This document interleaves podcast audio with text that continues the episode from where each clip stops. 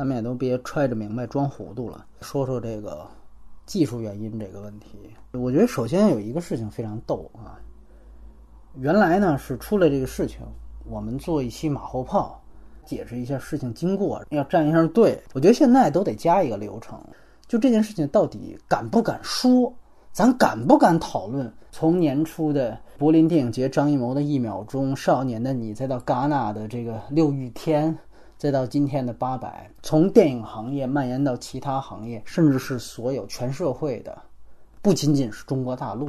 你看，昨天贾樟柯发生了，就是说电影行业啊不能这么搞，结果瞬间他底下的这个评论转发就全都被屏蔽掉了。但是你知道吗？在屏蔽掉之前，他的评论区最高点赞的是什么吗？不是小粉红，也不是力挺贾樟柯或者八百的，而是我甚至开始担心你这个号的安全。你看，大家最关心的是这个，很有意思。我们很多嘉宾啊，在微博上也转发了贾樟柯那一条，单独打开嘉宾转发的那个评论区底下，大量的言论也是这个，就是你号还想不想要了？你还想不想活了？哎。今天我相信，我说完这一条，评论区也一定是大量的这样留言，不是说在讨论这事件本身，肯定是在说你这号还要不要了。现在大家所有的关注点是，压根儿我们是不是就该收声？我们是不是就应该闭嘴？其实我也一直在想这个问题，但是最后我想的结果是，如果，如果。我们不能谈我们想谈的，我们这就是一个谈话节目。如果我们不能谈我们想谈的，那我们还他妈要这个号干什么呢？嗯，老劝你说你得夹着尾巴做人，人就没有尾巴，你懂吗？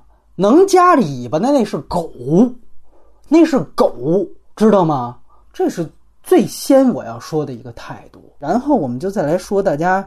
关于这件事情有很多的猜测，八百又因为所谓技术原因，从上影节被撤下，啊，当然现在一切都还没有说它的上映会受到影响，起码在我录音为止，啊，也许它到最后真的就不会有影响，但是这不妨碍我接下来要说的一切，因为从电影节撤下一个片子，在今年已经不是第一次了。首先，很多人说说，哎呀，你不知道说有一个什么什么军队的这个高级将领吧？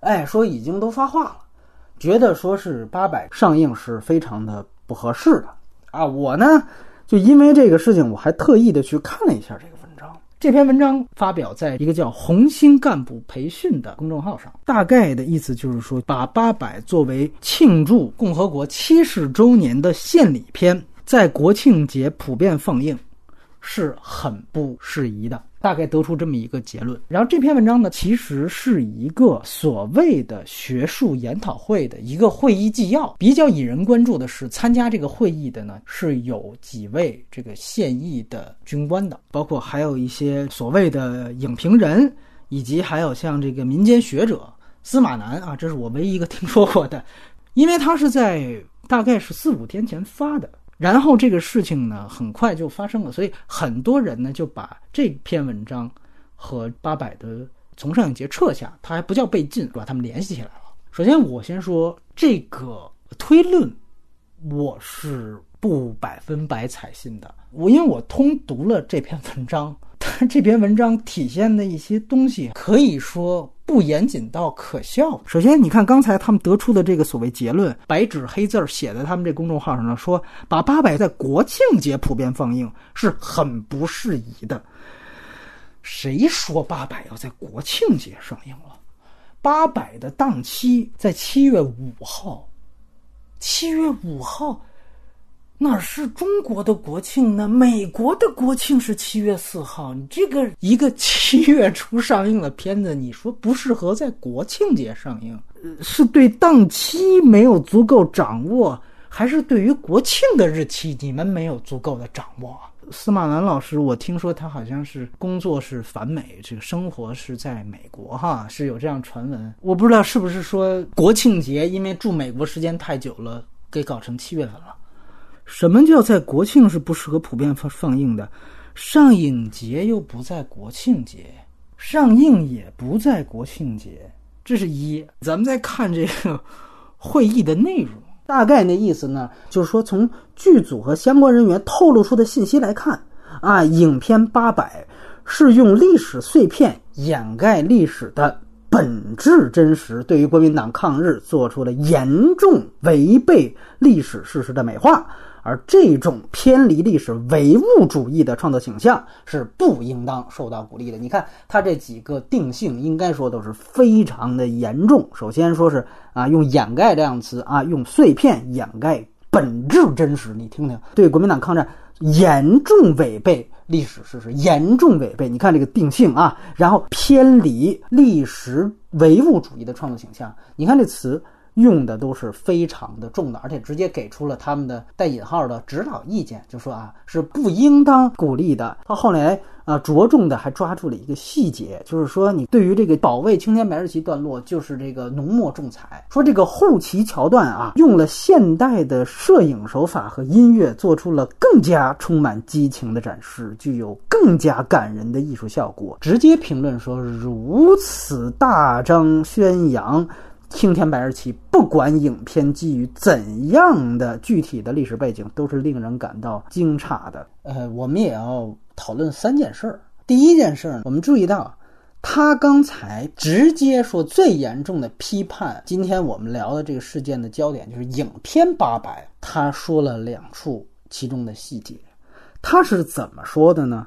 我再念一下他的原文：从剧组和相关人员透露出的信息来看，这句话是什么意思？是不是他的潜台词？当时整个说参加这个所谓学术研讨会的人，他们自己。并没有看过这个电影，所以说他们在这儿引述的是说，从剧组和相关人员透露的信息来看，如果你们开会的人，但凡有一个人真的直接看过这个电影，那一定话不是这么说的，啊，这是一点。第二点，刚才我们提到护旗那段，前面是这样说，他说相关信息显示。啊，在新片八百中啊，护旗桥段啊是怎么怎么的，这个被鼓吹怎么怎么的如何，然后所以我们坚决的要要觉得它上映是不适合的。你看，等于描述和后面所有对于这段描述的批判，都是基于相关信息显示。那我很好奇，就是如果你们是一个学术研讨会的话，看片不是最基本的一个一个前提吗？你们是一个学术研讨会，这个定性。是你们自己定的。关于一个影片的学术研讨会，你们不看影片上来就谈，这合适吗？就跟说今天我们也组织一个研讨会讨论《红楼梦》，来了几位说上来直接谈。哎，虽然《红楼梦》我没看过，但是我有几哥们儿看过，说了那本书 有毒。你干嘛来了？啊？就这还叫自己学术研讨会呢？而且我再说一个问题，就是。如果这是一个学术研讨会，那我想问，它是一个决策的一个会议吗？它得出什么行政的这个决议吗？对吧？所以大家总是把这个所有的焦点放在，哎，你看那个军衔儿，哎呦，大笑发话了。他们看过片吗？我关心的是这个问题。无论你是什么背景，大家都应该先看过片子，对吧？那你们看过片子之后，你们得出什么结论？我觉得这都是大家的言论自由。你就相关信息显示啊，据什么什么人透露，那我还我还有人还给我透露呢，对吧？这个事情严谨吗？我觉得这个是最可怕的地方。你就是电影审查，我们天天批判电影审查，电影审查呢，起码电影审查员是看完电影人家才做的审查吧。我觉得现在都不是说讨论审查取不取消的问题，原来觉得老生常谈，现在觉得那话题都太先进了。为什么太先进呢？因为人家审查至少是看过电影做的审查做的结论，你这儿现在一堆人没看过电影，你讨论个屁呀！讨论。当然了，这只是大家说法。如果说有人真的信说这就是纯技术原因，从一秒钟到这个呃少年的你，再到戛纳那个六欲天，再到这都是技术原因。那你相信他好了，我觉得没问题。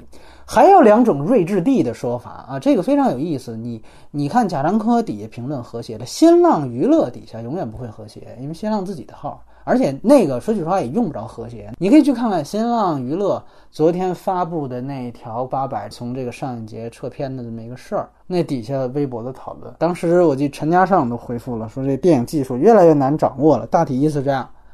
结果这下面的这个，哎呦，这个所谓民意呀。那是睿智地可就都出来了，其中的说法非常有意思。我相信也有很多人也正准备这么给我们留言呢。说的是什么呢？哎，有几个呃言论很有意思。一个言论说啊，说这个导演你心里没点逼数吗？今年什么年你不看吗？建国七十周年呀，这是逢五逢十是大年呀。你大年你歌颂一个什么国军抗日的片子，你这不是自己找死吗？你这不活逼该吗？另外一种言论是，说是中美贸易战都打成现在这个样子了，你这个导演你得有点大局观啊。说将来等这个台湾统一，把美国给解决喽。说你别说拍国民党抗日，你就是拍黄色的都没人管你啊。这些话这言论大家自己去这个网上去看，就是新浪娱乐那底下，不是我在这瞎造谣，我自己已经截屏了，我因为我以防他。他们做删评处理，很多人都是这样想的，觉得啊，管虎导演啊，你那就别说管虎导演了，张艺谋导演也是也也是没有大局观嘛，对吧？那那你今年七建国七十周年，你拍什么文革题材，对不对？你这不是也没有大局观吗？我觉得很有意思啊，就这两个言论。首先，第一个关于这个逢五逢十这个七十周年的问题，这个七十周年是什么七十周年啊？是庆祝共和国成立七十周年，那这是应该是一个好事儿吧，是吧？咱们现当然以我就不去揪，很多人一直在说说我的祖国有五千年啊，不不止七，我们先不说这个，就说是庆祝见证七十周年，那至少是一个好事儿，对吗？它表面上也是一个好事儿，那我们庆祝什么呢？七十周年意味着什么呢？是不是意味着在这七十年当中，我们的百姓生活越来越变越好了，是吧？是不是意味着这七十年当中，大家生活质量都普遍提高了？原来我记得韩三平经常说这个四个十块钱的理论，说原来我们是有第一个十块钱是解决温饱问题，等到中国现在大家已经有了第四个十块钱了，我们可以用这十块钱去买电影票了。对吧？那这七十年当中，我们是看着这四个十块钱啊，一个一个的攒起来的。那我们本应该庆祝的这方面，那怎么在庆祝这件事情上，反倒让电影一个一个因为技术原因要下去了呢？那如果是这样的话，那我们庆祝什么呢？我们给谁看呢？我觉得这是一个最基本的问题吧。什么叫逢五逢十？逢什么时？如果是庆祝华诞、庆祝生日，大家都过过生日吗？那应该是大家开开心心的嘛，对吗？为什么开心的时候要给所有的电影行业的从业者，还是想看到这部电影的影迷，还是去上影节的那些主演的粉丝，为什么要给他们制造障碍呢？这不是一件好事吗？本来应该。所以我更加不理解，堂而皇之的把建国七十周年作为随便让一部电影延迟上映的一个非常充分的理由，一个说感觉你们要想不到，你们脑子都短路的一个极其理直气壮的理由。这是关于这个什么逢五逢十啊，建国七十周年，这是理论一啊。第二就是说导演没有大局观。啊，说现在这个中美贸易战，我觉得这个话特有意思。就是我不知道说这个话的人，这个如果他是一个人的话，他是干什么的？如果你拿这个帽子扣电影工作者，那我今天我也可以拿这个帽子扣你。你是干什么的？你是学生吗？那我现在告诉你，你他妈别学了，你的学业哪有中美贸易战重要啊，哥们儿。那美国人呢，都骑在华为脖子上拉屎了，你还有空学呢？你百无一用是书生啊！你学个屁呀！还你应该现在他妈赶紧弃文从武啊！你赶紧他妈磨刀霍霍，你打美国去吧，对吗？你学什么？你是干什么的？我问你，你是这个端盘子的吗？在这个呃餐厅？那你别端盘子了，你端盘子这事儿比起贸易战重要吗？你算个屁呀，对吗？那那贸易战都打成这样，那别干了，全社会都停下来吧，对吧？就跟原来说大炼钢铁一样，全国人民把自己手头工作停下来，咱们一块儿超一完美啊，对吗？你看《活着》里边不是都说了吗？呃，这个村长说，你看咱们村这回炼的这块钢铁呀，没准儿它就有可能，它就能造成一颗炮弹。这颗炮弹没准最后它就能落在蒋介石他们家茅坑里。你也一样啊！你今天拿这帽子扣我，你明天别吃饭了，好吗？比起贸易战，你吃饭算不了什么，真的。你把你饭钱省下来，没准就能造出一颗子弹，这颗子弹就能打的川普脑袋上啊！所以，别老你把帽子扣到电影人头上，今天我也扣你一回。再拿说没有大局观的事儿，我就问问你他妈有没有大局观？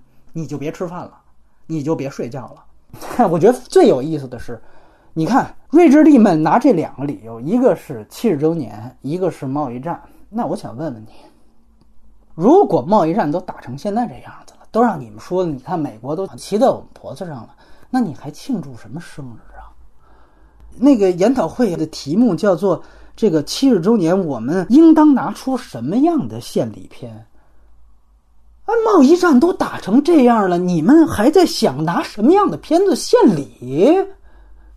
你现在你这没有点逼数吗？你们，我不太明白这是孰轻孰重啊？这个问题，大家一直在批判慈禧当年啊，这西方列强都欺负中国欺负成那样了，慈禧还想着过大寿呢。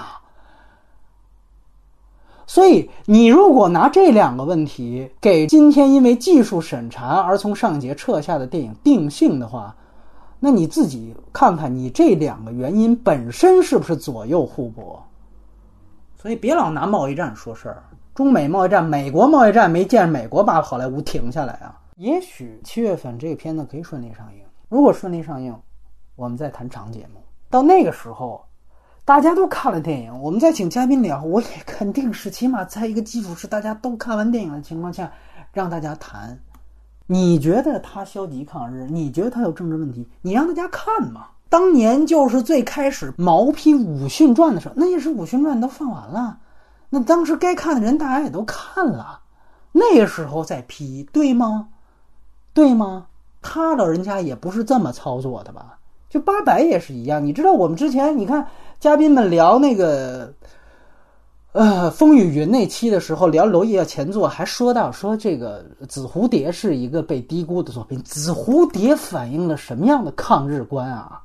所以我说，现在是你就别谈鬼子来了，别谈呃这个《紫蝴蝶》，别谈《色戒》，你想想，你这《色戒》原来《色戒》是在上海拍的。啊，上海是可以接纳《色戒》这样电影的，虽然最后有严重删减，但是我们说它删的主要是情色部分，意识形态部分那是基本完整的保留的。怕什么？如果这是毒草，你们左派眼里不就是爱扣帽子吗？觉得这是毒草？你要觉得它是毒草，你让大家看，正义终将战胜邪恶呀！你们批，你们批的对，它自然就会被搞下去，这才是正确的舆论渠道。这话都说了多少遍了？你要说老生常谈，今天这期节目是最他妈老生常谈。贾樟柯的话也是最他妈老生常谈的一句话。所有关于这件事情，所有人的评价也都是老生常谈，包括小粉红，什么逢五逢十，什么没大局观，这他妈也是老生常谈。所以你知道，有的时候真的我已经疲倦了，没有什么可说的了。前一段啊，网友在公众号里给我们留言说，觉得说你你是不是说觉得最近这个局势紧张啊？你觉得就是你去避风头去了？但我不是避风头，我突然觉得，就说这些院线上映这些片儿汤电影，我觉得一点意思都没有。全中国都在下沉，我他妈为什么要关心黑凤凰死没死？只是我觉得到今天到此时此刻，你是一个搞评论工作的，你不能说。哎呦，一秒钟完蛋了！哎，没关系，大局为重嘛。是吧？完了之后，戛纳又什么？完了就来接着来。很多人说，你以为你说了你就能改变吗？我想问的是，你以为你不说，你以为你跪舔了，你就能躲得过去吗？贾樟柯为什么发声？他都已经是全国人大代表了，我们都说他已经都背叛自己，他都明白到现在这个样子，如果再这么搞下去。这个事情没有救的，你不要以为原来说这个赵丹说临终前说这个文艺不能管得太死，赵丹这些原来在解放前那都是绝对的左派艺人，你开玩笑呢？结果这些左派艺人那都怎么样？那都跪舔，都已经最后嫌你跪舔的姿势那都不够标准，一样的，现在一样的。你们知道这个《锵锵三人行》最后？整个那半年，你们现在可以回去找找找那个节目去听，那聊的那全是风花雪月，那跟整个那个节目最巅峰、大家最爱看那时期那那个话题尺度，那根本没法比。那又怎么样？我想说的是，那又怎么样？风花雪月半年，操，照样让你停啊，哥们儿。所以你不站出来说要搞你，你也得完蛋。那天我还跟人说呢，我说你这要是说接着送加边钩，操！你以为你现在不说了？你以为你贴两个五星红旗，骂两句蔡英文，骂两句川普，这事儿就能过去了？没那么容易。就跟现在说是这个上一节刚一撤片，马上你看那个新浪娱乐的那那底下真是民意。你看贾樟柯底下那个反对声音多吧？因为我估计关注贾樟柯的可能跟关注新浪娱乐确实不是一类人。那马上。反对的你就就把你评论就给屏蔽了。你看新浪娱乐他不屏蔽，那底下是真正民意，马上就开扒说你这个管虎啊，他之前把他力挺戴立忍的旧闻给扒出来了。就你知道现在的这些顺民啊，他们的所有的逻辑特点是这样的：就是如果把你禁了，那把你禁了这件事情绝对没错，把你禁了这个人他们也绝对没错，然后我们来负责。揣度上意给你找，为什么把你禁了？那一定是你哎，被禁的这个人，你啊有错。那我们就找吧，一找哎，发现你看他果然啊，我去，这戴立忍那个事儿，当时赵薇那个没有别的爱，他就他就发微博来着，这就该禁。所以这里边我估计很多人早就想憋着说了，说也有人觉得说这是不会又是芳华的那种营销啊？我想说，如果这个事情再是营销的话，那这可真是一部大险棋。啊，因为现在这个局势真的是这样，一旦你有一个所谓的什么什么技术原因，立刻就会有一批人扑上去，去给你做这个呃舆论造势去，就觉得那就进得好，华诞论和这个贸易战论不管用了，咱们这儿还一台独论，这就是文革思路啊。他不在乎你，你现在说什么？你现在说跪舔了没有用。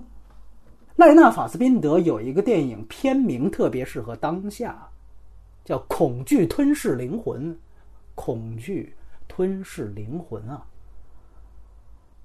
所以我重复我开始说的话：OK，也许电影行业得死，但我不能眼睁睁看着；也许这个号也会被封，但我今天不能跪着。